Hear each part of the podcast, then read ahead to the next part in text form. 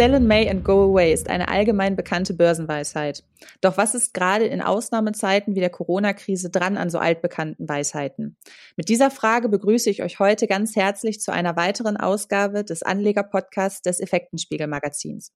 Und über die Börsenweisheit möchte ich heute mit Herrn Betzel von der Vermögensverwaltung WBS Hünnecke sprechen. Hallo, Herr Betzel. Hallo, Frau Krüger. Freue mich wieder bei Ihnen zu sein. Schön, dass Sie wieder dabei sind. Könnten Sie unseren HörerInnen vielleicht kurz einmal diese Börsenweisheit erklären? Ja, sehr gerne. Also Sell in May and Go Away, das ist ja sicherlich eines der geflügelsten Börsenweisheiten, die man so kennt. Und es hängt damit zusammen und man sagt, dass man in der Phase ab Mai bis Anfang November gar nicht mehr an der Börse präsent sein soll, weil dort die Kurse eher fallen oder seitwärts laufen. Demgegenüber gibt es natürlich dann die Phase April bis äh, November oder November bis April. So sagt man, die besten Börsenerfolge zu erzielen sind, was de facto auch so ist. Das kann man also statistisch berechnen und äh, nachvollziehen. In der Phase November bis April verdienen sie deutlich mehr Geld als in der Phase Mai bis Oktober. Ähm, jetzt ist es allerdings nicht so zu verstehen, dass im Mai äh, nur noch Kurse fallen. Es kann auch durchaus mal sein, dass in dieser Phase Mai, Juni, Juli, August auch mal in einem Monat die Kurse steigen. Beispielsweise ist, hat man das nachgerechnet und konnte feststellen, dass der Juli beispielsweise nochmal ein sehr guter Börsenmonat ist. Aber per Saldo in der Phase Mai bis Oktober ist es eher so, dass sie Geld verlieren, statistisch gesehen, oder keins gewinnen, indem der Markt seitwärts läuft. Und aus Ihrer Sicht, was ist aktuell dran an dieser Börsenweisheit, gerade vor dem Hintergrund der Pandemiesituation? Ja, ich, ähm, also die Pandemie kann durchaus ein Faktor für die künftige Kursentwicklung sein in Bezug jetzt auf diese Börsenweisheit. Ich meine, sie hat sowieso Auswirkungen auf die Börsenentwicklung, aber jetzt bezogen auf die Börsenweisheit kann es durchaus sein, dass die Pandemie da nochmal so eine Extrascheibe an Entscheidungen so mal reinspielt. Und zwar vor dem Hintergrund, dass wir, wenn wir jetzt zurückgucken, die Phase von November bis April war eine der besten Phasen, die wir in den letzten zehn Jahren hatten. Das heißt, sie haben in dieser Periode jetzt November 2020 bis April 2021 haben sie am DAX 30,9 Prozent Rendite erzielt. Das ist überdurchschnittlich gewesen. Womit das zusammenhängt, das sind viele Faktoren. Das ist natürlich die Wiedereröffnungsfantasie, das sind schon mal die Spekulationen auf weiter niedrige Geldpolitik und wenn die Börsen, wenn die Wirtschaft wieder öffnet, dass die Börsen dann nochmal einen Schub kriegen, alles Negatives eingepreist und so weiter. Die Frage ist aber dann jetzt nach vorne gerichtet. Können wir das so weiterziehen? Ist es realistisch, für die nächsten sechs Monate weiter steigende Kurse zu erwarten? Oder ist es vielleicht so, dass die Börse einfach mal einen Verschnaufer braucht nach diesem starken Anstieg? Und deswegen ist es sozusagen eine selbsterfüllende Prophezeiung wird, dass wir jetzt erstmal in eine Phase hineinkommen, wo die Börse sich etwas abkühlen für eine Zeit lang. Wobei man ja schon sagen muss, es ist beachtlich, wie beharrlich sich der DAX bis auf kurze Ausnahmen jetzt in den vergangenen Wochen über der 15.000 Punkte Marke hält. Äh, absolut, absolut. Und äh, da sind natürlich viele Faktoren, wie ich eben auch schon mal andeutete, die da zusammenkommen. Ähm, also da sind, wie gesagt, zum einen natürlich die Öffnungsfantasien nach der Pandemie. Dazu kommt auch, dass zum Beispiel das produzierende Gewerbe, Maschinenbau, Autos etc. durch die Bestellungen aus, aus Fernost beispielsweise besser als erwartet abgeschnitten haben, was sich auch in den Börsenkursen wiedergespiegelt hat. Wir haben äh, definitiv auch eine Übertreibung gehabt nach unten in dem Corona-Crash. Das alles wurde wieder aufgeholt. Die Menschen schauen nach vorne. Es ist viel Geld im Umlauf. Das ist übrigens für mich persönlich der wichtigste Faktor. Nicht nur die, äh, die Staaten geben weiter Gas und unterstützen die Wirtschaft überall auf der Welt mit Konjunkturprogrammen. Äh, auch die Menschen bekommen ja vor allen Dingen in den USA, aber auch hier gab es ja direkt auch mal Geld vom Staat in die Taschen der Menschen. Und gerade in den USA hat das dazu geführt, dass die Leute, ähm, selbst wenn sie das Geld nicht brauchten, es bekommen haben und in, im Aktienmarkt investiert haben. Dann steigen in Amerika die Kurse und die Amerikaner sind Leitbörse für uns, also ziehen wir mit. Aber und vor allen Dingen die Zentralbanken. Die bleiben mit niedrigen Zinsen und expansiver Geldpolitik auf dem Gaspedal. Und das ist das, was die Börsen nach oben gezogen hat. Also das heißt, auch wenn jetzt, sagen wir mal, das Impfen schreitet auch hierzulande deutlich besser voran und Impfpriorisierungen können aufgehoben werden und es kommt zu einer wirtschaftlichen Erholung. Das heißt, die ist aber im Grunde schon eingespeist.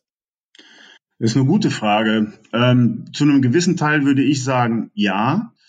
Ähm, zu einem gewissen Teil ist die Frage, was könnte an positiven Überraschungen noch nachkommen. Ähm, aber wir müssen mal vielleicht den Blick mal auf ein paar äh, Kennzahlen werfen, denn die zeigen doch, dass der Markt eben auch deutlich heiß gelaufen ist und dass eine Korrektur äh, eigentlich mal wirklich gut tun würde. Und damit meine ich jetzt nicht 500 Punkte wie in der letzten oder vorletzten Woche, sondern wirklich auch mal ein bisschen mehr. Also rein von der Markttechnik her ist es so, dass der S&P 500, also das ist der äh, amerikanische Aktienindex, wo die 500 größten Unternehmen abgebildet werden, der liegt 39 Prozent über seinem langfristigen Durchschnitt der 200-Wochen-Linie. Das heißt, im Durchschnitt der letzten 200 Wochen, diese Kurve, wenn Sie sich die bildlich mal vorstellen, die nach oben, eine glatte Linie nach oben geht und steigt, der Kurs ist fast 40 Prozent von dieser Linie weg. Normalerweise pendelt der Markt irgendwo so um die 15, 20 Prozent über dieser Linie und nähert sich dieser mal wieder an. 40 Prozent ist de facto eine Übertreibung.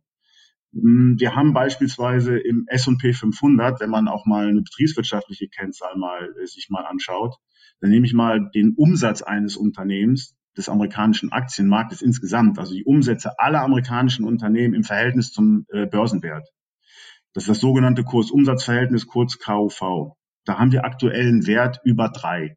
Das heißt, der gesamte amerikanische Aktienmarkt, der S&P 500, ist dreimal so viel wert wie ein Jahresumsatz. Und ich gebe Ihnen mal einen Vergleich, weil mit der drei können Sie jetzt erstmal wahrscheinlich nicht viel anfangen. Aber der, die Zahl vor dem Hoch im Jahre 2000 lag bei 2,3. Vor dem Crash 2008 lag diese Zahl bei 1,8. Das waren beides damals schon extrem hohe Werte. Wir liegen jetzt bei drei. Also im Moment ist doch sehr viel Fantasie und sehr viel positive Erwartungshaltung in den Kursen eingepreist. Und jetzt darf aber auch wirklich nichts mehr schiefgehen. Wenn jetzt was Negatives um die Ecke kommt, das könnte dann, woher es auch immer kommt, durchaus mal für eine kräftige Korrektur sorgen. Und wie könnte diese hierzulande aussehen? Hm, wenn Sie das, äh, meinen Sie das prozentual? Beispielsweise, ja.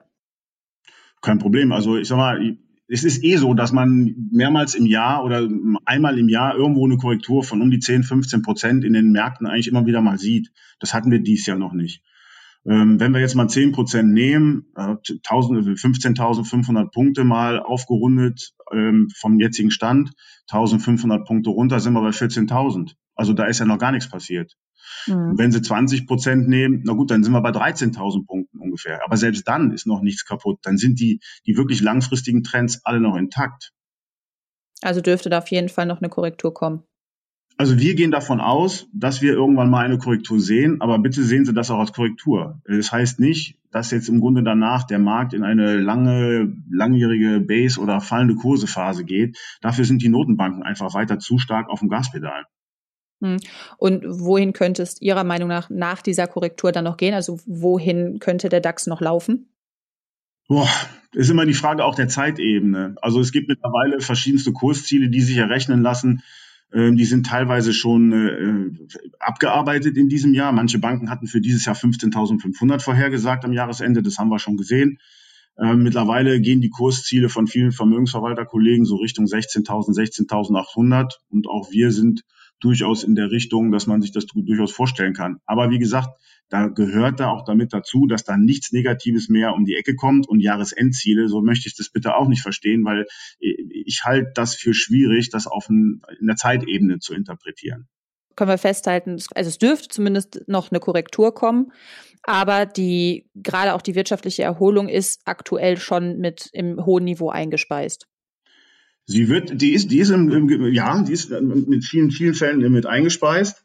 Und ich denke, was man vielleicht noch im Hinterkopf behalten muss, ist eben auch die Inflation. Mhm. Weil Sie sehen ja auch im Moment am, äh, am Markt, das ist ja auch immer mehr in der Tagespresse mittlerweile ein Thema, die Knappheit bei Rohstoffen, ähm, die sich mittlerweile beispielsweise auch in der Verpackungsindustrie anfängt auszuwirken. Also die hier Plastik und ähm, ja, Plastikverpackungen, äh, die Hersteller, die haben immer mehr Probleme im Moment Material zu bekommen, können nicht liefern. Das verteuert natürlich wiederum Endprodukte und ähm, bei den Produzenten in der Herstellung. Und das ist nachher ein Punkt, die Produzenten sind gar nicht in der Lage, die Preise so schnell weiterzugeben, wie im Moment für sie selber die Kosten steigen. Und da muss man ein Stück ein Auge drauf haben. Also ich sag mal so, es ist auch nicht ausgeschlossen, dass wir an irgendeinem Punkt vielleicht ein ähnliches Szenario kriegen wie mal in den 70er Jahren, des letzten Jahr, Jahrhunderts, wo man eine Stagflation hatte. Das heißt, die Wirtschaft hat sich auf einem Niveau eingependelt und wuchs nicht mehr weiter, aber die Inflation blieb hoch. dann hoffen wir mal, dass die Korrektur nicht zu lange ausfällt, dass es sich wirklich nur um eine Korrektur handelt, wobei es dürfte ja jetzt erstmal, wollen wir mal davon ausgehen, dass es wieder bergauf geht und dass die Wirtschaft sich vielleicht schneller erholt, als wir es aktuell hoffen können, wenn es mit dem Impfen vorangeht. Herr Betzel, ich danke Ihnen an dieser Stelle für den Ausblick. Sehr gerne. Und von euch, liebe HörerInnen, verabschieden wir uns an dieser Stelle ebenfalls. Aber ich möchte euch noch auf unsere Super Mai-Aktion hinweisen, wo ihr die Möglichkeit habt, auf unserer Homepage das Premium Digital-Abo sowie das Premium Digital-Abo mit Printausgabe zu einem Aktionspreis zu bekommen. Ich hoffe, ihr schaut alle fleißig vorbei auf effekten-spiegel.com und seid auch das nächste Mal wieder dabei. Bis dahin, bleibt gesund.